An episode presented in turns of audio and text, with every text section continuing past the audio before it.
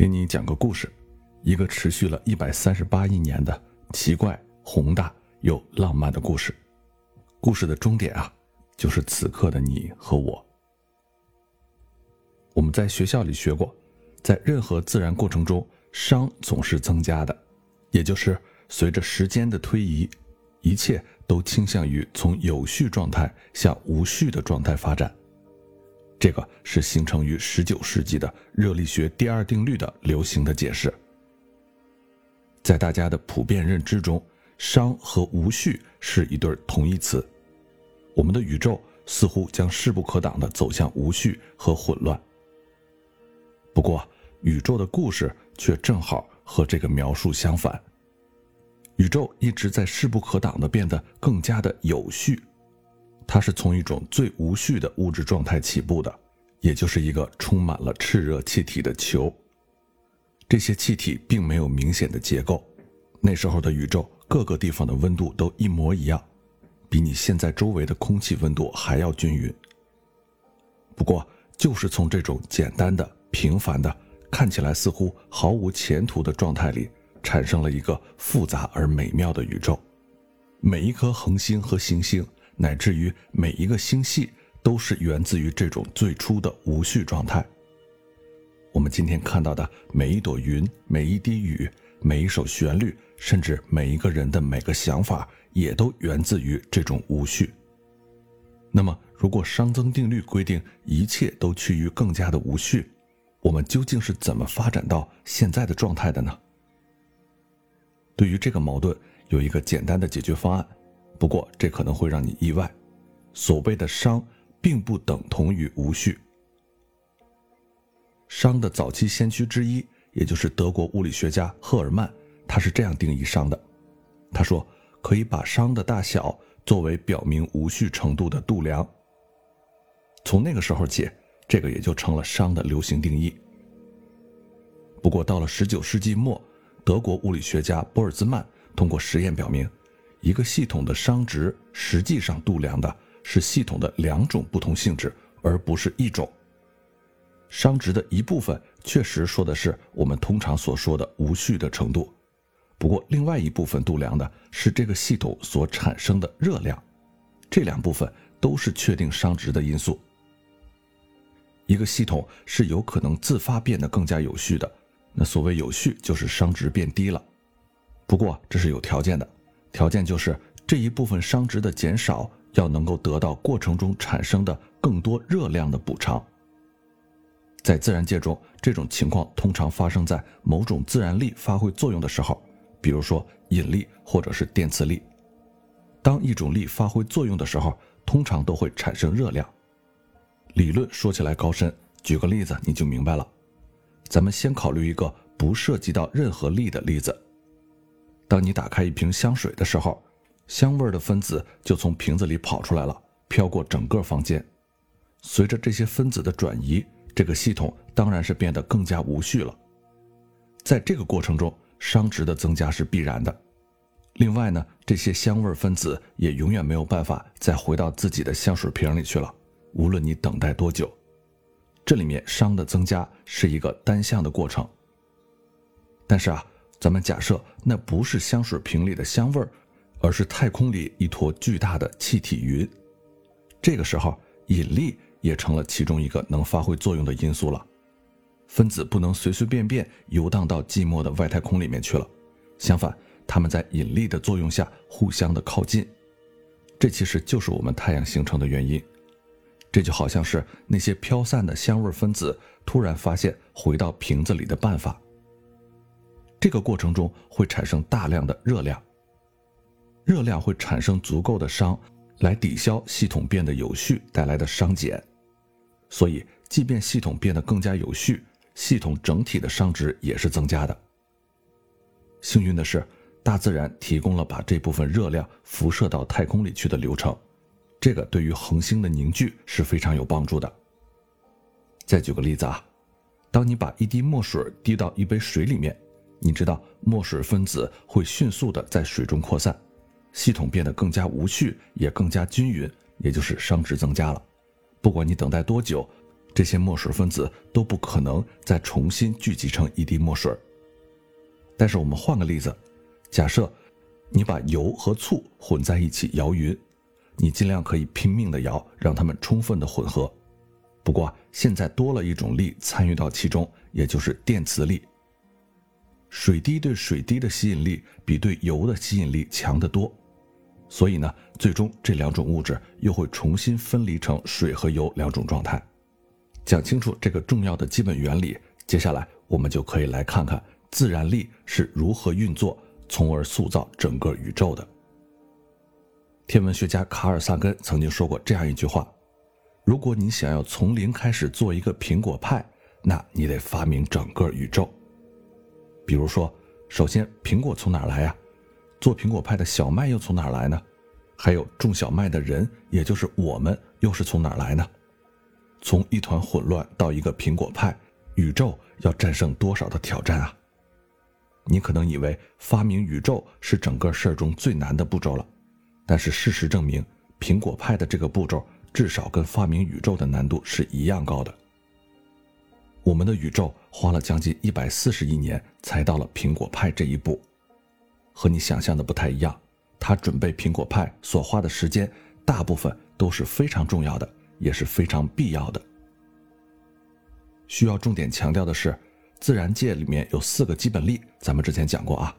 这四种基本力是相继来到舞台中心的，也就是引力、强合力、弱合力，还有电磁力。当然了啊。自然界的四种力总是同时起作用的，但是宇宙曾经安排它们以特定的出场顺序，先后的主宰宇宙的舞台。每一种力在做苹果派的过程中都起着某一种关键的作用。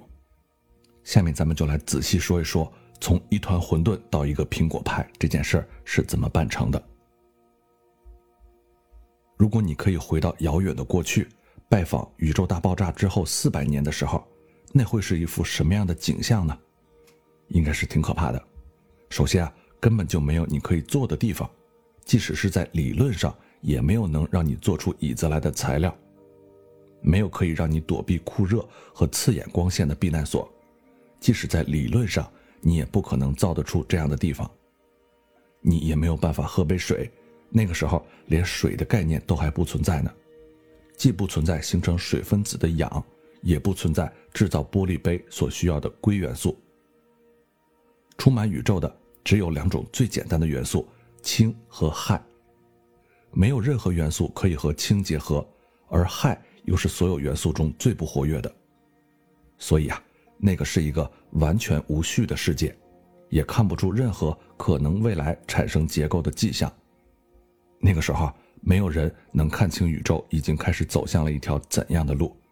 这里说的没有人，那可真的是字面意义上的没有人。我们很幸运，引力很快在婴儿期的宇宙登上了舞台的中心。当宇宙冷却下来之后，天就黑了。在宇宙诞生之后的一百万年里，整个宇宙都是彻彻底底的黑暗，即使是在理论上，你也没有办法打开一盏灯，因为没有任何物质。可以用来制造出任何形式的光，也没有任何可以用来制造光的能源。空间变得彻底的纯净，全然的纯净，没有恒星的光芒撕破永恒的黑暗，没有地标，当然也没有上下左右之分。如果不是宇宙接下来解决了两个难题，恒星就不可能形成了。第一个难题是宇宙空间非常的均匀。但如果宇宙物质的分布是完全均匀的，恒星就不可能形成。这就好比一滴雨需要一粒尘埃来凝聚到一起一样，物质也需要有一些现成的颗粒把它们吸引过去。不可思议的是，我们的宇宙遵循量子规则。更加不可思议的是，同一套量子规则既决定了原子的绝对均匀，也决定了最初宇宙中物质分布。不是百分之百的均匀，宇宙既依赖原子的精确性，也依赖最初物质的随机分布。这是第一个困难的克服。出生的宇宙还面临着另外一个严峻的挑战。即使是有轻微颗粒感的区域，物质凝聚也是需要时间的。婴儿宇宙手里可没有大把的时间，因为当时的宇宙正在迅速膨胀。如果宇宙膨胀的太快，物质就会在引力还来不及把它们凝聚成有序的结构之前就被稀释，那就不会有任何一颗恒星形成了。同时呢，如果宇宙膨胀的太慢，那灼热的温度持续的时间就会特别的长。在这种条件下，高温和高压会把所有氢原子都炼制成质量更重的元素，那样也就没有氢元素能组成恒星了。我们的宇宙在很年轻的时候就会只剩下一大堆的灰烬。即便是在早期的宇宙，你也会发现它背后似乎设计出了一个完美的规则，这个规则保证一切步入正轨。当然，宇宙不一定非得是这样的，你完全可以想象另外一个宇宙里面的物质或者暗能量的数量和我们的宇宙有很大的差异，或者是引力的强度稍微有一点不一样。当然。在那样的宇宙里，就不可能有我们了。故事继续，第一批恒星和第一批星系开始在宇宙中闪耀光芒，夜空中充满了灿烂的星光，引力开始让宇宙有了形状。不过，即使过去了一百万年，仍然没有一个能让你度个假的地方，也没有任何材料可以做出像地球这样的行星。更没有一个地方能够让你坐下来舒舒服服地观看宇宙壮美的景观。那个时候的宇宙仍然是一个氢和氦的世界，它要做的事儿还多着呢。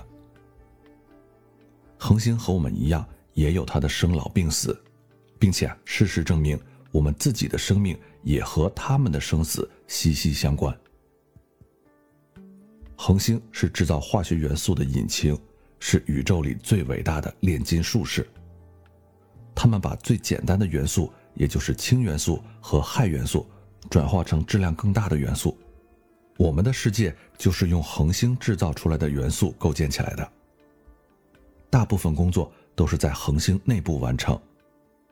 氢原子核和其他元素的原子核在恒星中发生聚合反应，一个又一个的元素在这个过程中逐渐形成，从氦元素到铍元素到碳元素。再到氮元素等等，恒星越大，生产过程就越长，能生产出来的元素种类也就越多。这个生产过程中有各种各样复杂的生产线，但所有生产线的动力都是核力。这个核是原子核的核，它是自然界中最强大的力。当核力在恒星内部发挥作用的时候，会产生巨量的热。大自然是不会浪费这些热能的。事实上，高温对于形成质量一个比一个大的后续元素是至关重要的，因为要把两个原子核聚合在一起，就必须让它们非常的接近，但是这非常的难。每个原子核都是带电的，电磁力会让它们互相排斥。要让那些质量更大、带电更多的原子核聚合在一起，就必须要有非常高的温度和压力。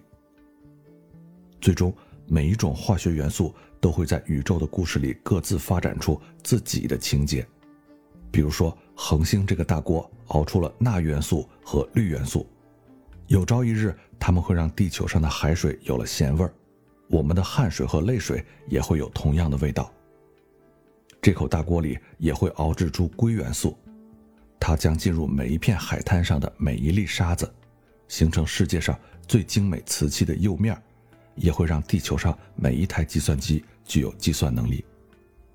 还有铁元素，它是恒星里最稳定的元素。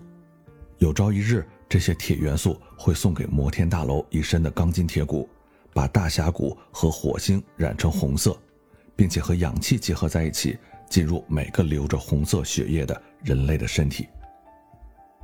世界上所有的一切都在等待这些化学元素的形成，行星。城市、苹果树，当然还有你。不过现在只剩下一个问题了：这些元素都被封锁在恒星的内部。如果说恒星仅仅是一个加工厂，那么所有元素也会被永远封存在恒星里。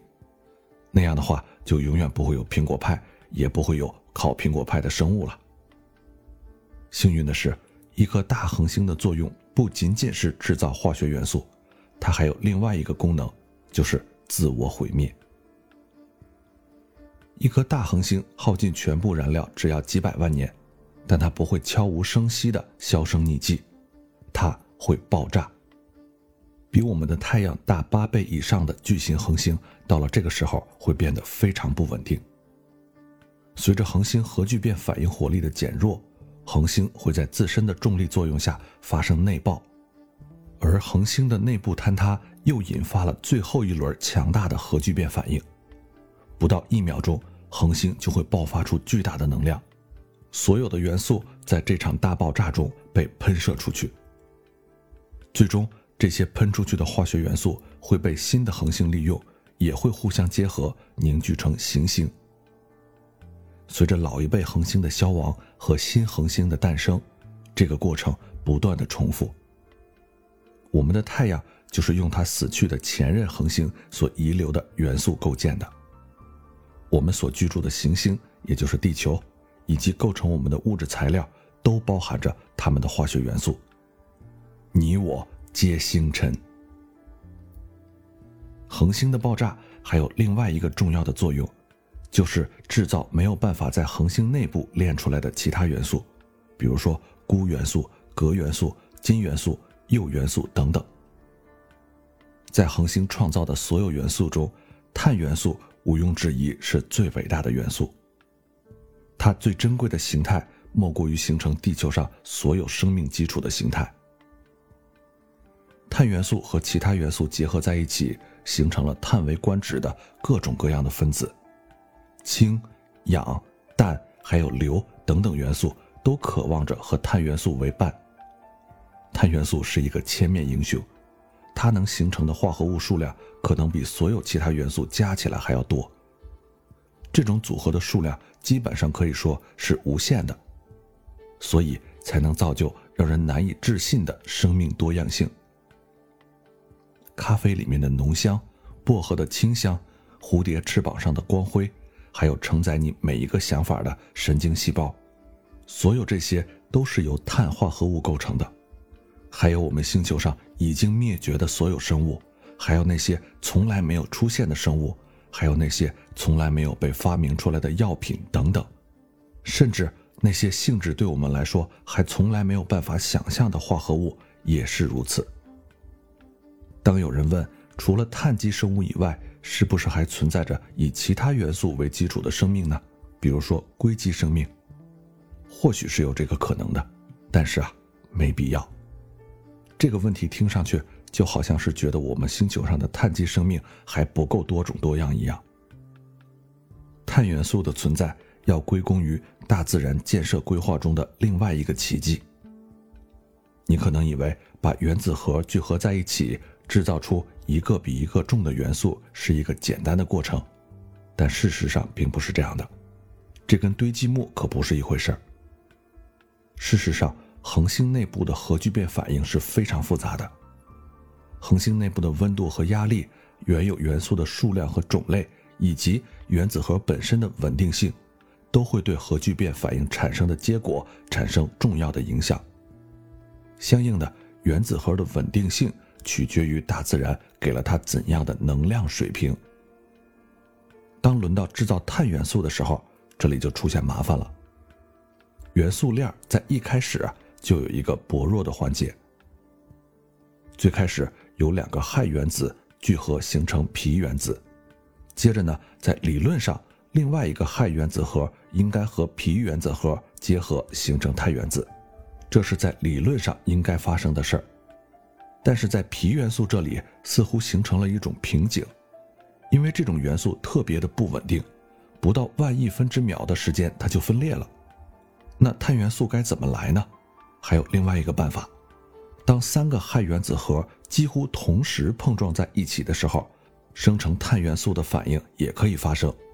不过前提条件是，碳的原子核要具备足够的能量水平，这个被称为共振。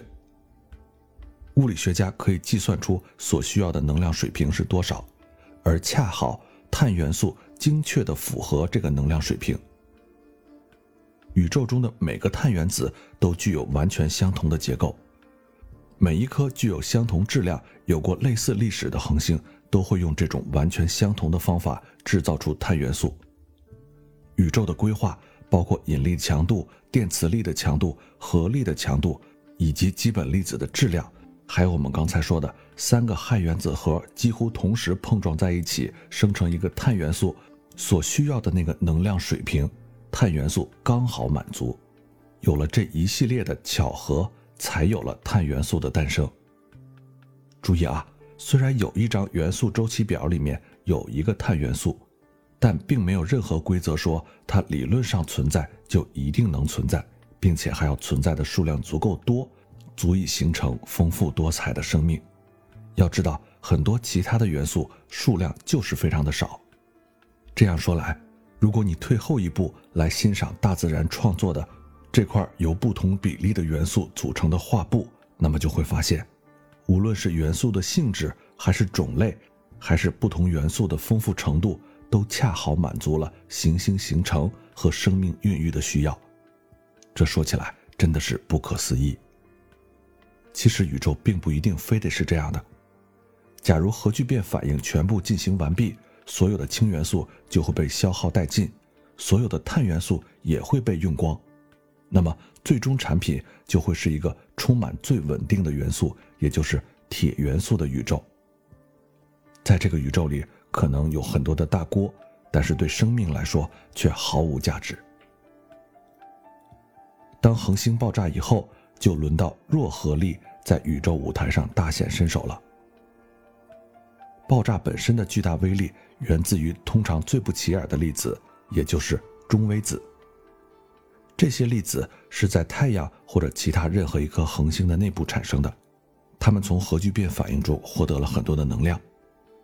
中微子只有非常非常弱的力，此时此刻每秒钟就有一万亿个中微子穿过你的身体，你却丝毫感受不到，因为它们只通过弱核力和物质产生互相的作用，而顾名思义，这个力非常的弱。它们可以毫不费力地穿过太阳。穿过你的身体，穿过整个地球。但是，在恒星生命的终点，当恒星开始自我毁灭的时候，大规模的中微子被生产出来，数量之巨大，让它们能够把能量储存在恒星内部的物质中，产生巨大的爆发力，把恒星的内核以超过每小时三千万公里的速度向外喷射出去。这样。一颗大恒星就不仅仅是元素的生产车间，它还配备了向宇宙运送元素的运输机制。这个机制同样早在大恒星诞生之日起就被自然规律内置到其中了。一颗大恒星的爆炸威力惊人，所有它附近的东西都不能幸免，当然也包括恒星附近的行星。大个儿的恒星生得快，死得早。它周围的一切也都早早的给它陪了葬。而万幸的是，除了短命的大恒星，大自然还创造了长寿的恒星。它们的个头更小，性情更加温和，它们非常欢迎生命的到来。我们的太阳就是其中的一颗。它的寿命是前面所说大质量恒星的一千倍，可以达到几十亿年，而不是几百万年。和所有其他恒星一样，太阳也忙着生产化学元素，但是它的产品范围永远不会超出碳元素、氮元素还有氧元素。不过，因为它不会爆炸，所以它的劳动成果基本上都被封存在内部。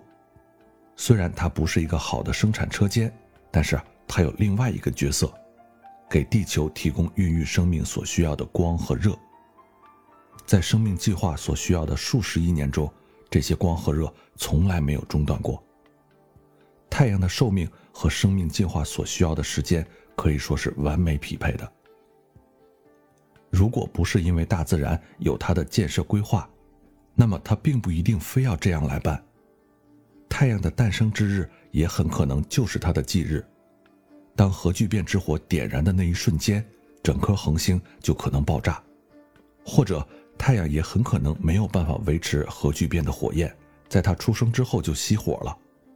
但是感谢宇宙的伟大规划，这些事儿都没有发生。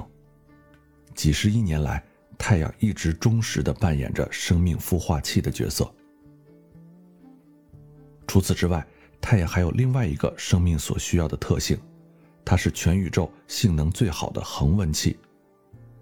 它的表面温度接近五千五百摄氏度，而内部温度比它的表面温度还要高一千倍。如果你像剥橘子皮一样剥开太阳的外壳，露出哪怕一点点它的内核，哪怕只露出一瞬间，那样的话，所释放出来的光和热也会立刻让地球消失不见。幸运的是，来自太阳核聚变之火的巨大热量被非常安全地封存在太阳的内部，所以，太阳不仅在几十亿年不间断地提供光和热，它的安全性也非常的高。就像是一个内部有着熊熊大火的火炉，但是它同时又有着坚固的外壳。我们既不会担心火焰熄灭，也不用担心火焰跑出来把所有生命都烧掉。如果没有阳光，动物可能都会进化成瞎子。当然，我们能看见的不仅是阳光，我们不仅进化出了视觉，也进化出了无尽的好奇心。我们探测到的光。可以远至观测宇宙的最边缘。虽然我们没有希望直接接触到这个宇宙，但是我们可以据此描绘出宇宙的肖像。去年我看了一本特别棒的科幻小说，叫做《挽救计划》，那里面主人公就接触到了一种外星生命。那种生物因为所在的星球有着厚厚的云层，所以从来看不见太阳光。在这种环境下进化出来的高级生命就没有视觉，只有听觉。而这样的高级生命，哪怕非常的聪明，他们的工程技术非常的强，但他们从来没能观测整个宇宙，甚至从来没有发明出相对论。地球上不仅有高级的生命，也能进化出视觉，从而让我们仰望星空。这个还要感谢太阳。距离今天四十亿年前。大自然开始了迄今为止最为震撼的自然现象，也是一场最伟大的冒险。地球上出现了一系列自我持续的化学反应，经过生长、发育、突变，最后变得异常复杂。每个生物体都萌发于这种持续不断、互相关联的化学反应之中，诞生于这株生命之树当中。生命给我们的故事。提出了一个大问题。截止到目前，我们可以清楚的看到宇宙是怎样不可阻挡的执行着自己的建设规划的。空间、恒星、行星都是从宇宙这台机器上生产出来的。今天的我们也可以去观察和解释那些基本原理，但是生命仍然藏在神秘的面纱背后。这似乎很矛盾。我们可以把每一种生命形式。分解解剖到分子水平，如果我们愿意的话，任何一种生物的任何一个方面，我们都可以进行细致的剖析。然而，只要涉及生命本身那两个最大的谜团，一切研究都没有办法再前进一步。一个谜团是生命是怎样起源的，另一个谜团是，仅仅是一些分子组合在一起，怎么就能够产生意识呢？如今的很多科学家都不愿意把人类作为大自然成就的巅峰，他们深刻的认识到，大自然创造的是一个有问题的孩子。然而，宇宙也通过我们达到了一个前所未有的里程碑，那就是创造出了创造力本身。产生了智力和创造力之后，大自然像是又创造出了一种全新的力，这种力控制其他的力。并利用这些力达到自己的目的。这个物种做出来的很多事儿已经开始超越自然，就好像我们已经从大自然手中接管了一部分权利一样。不管怎样，你和我都不被宇宙一开始制定的建设规划所约束了，至少不是完全约束。我们有自由意志，但无论怎么说，我们都是自然的一部分。所以，我们做的每一件事儿都可以被视为只不过是大自然的进程，或许这一切也包含在规划之中。此时此刻，就在你的窗外站立着一棵树。三十一年来，他的祖先每天都雷打不动地举行着光合作用的仪式，每个春天，每个秋天，无论情况是好是坏。一根树枝从树上落到地上，昂然向上的电磁力被地心向下的拉力所征服。但是新的树枝还会长出来。他们之前年复一年都是这样做的，只需要借助那颗我们的恒星穿越太空。为生命送来的阳光，而仔细想想，就在离它不远的地方，也有碳、氢、氧组成的一堆物质，命运却完全不一样。那是在屋子里你冰箱中的一瓶苏打水，它的成分无非就是水和二氧化碳的混合物。即使再过一亿年，它也仍然是水和二氧化碳，不会再取得任何进展了。因为它已经处于化学平衡状态。可是，二氧化碳和水已经在世界上所有动物和植物身体中进出循环了数亿次。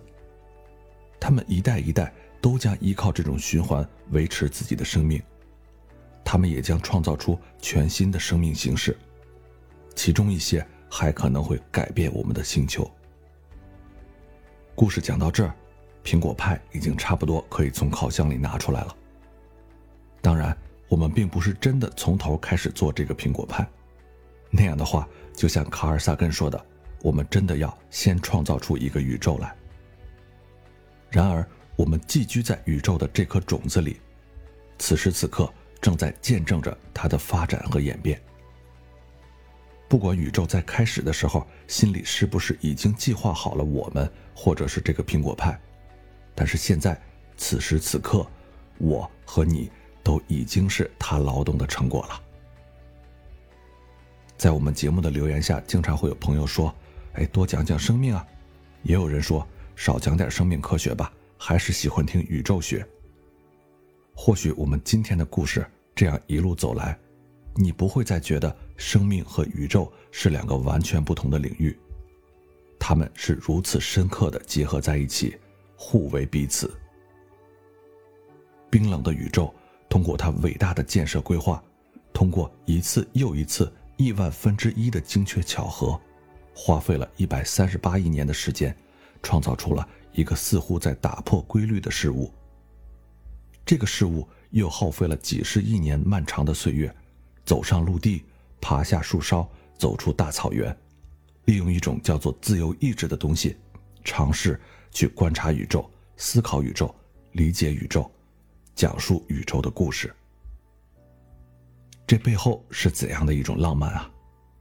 星星们的孩子正站在星空之下，抬起头来，跨越亿万年的时光，仰望苍穹。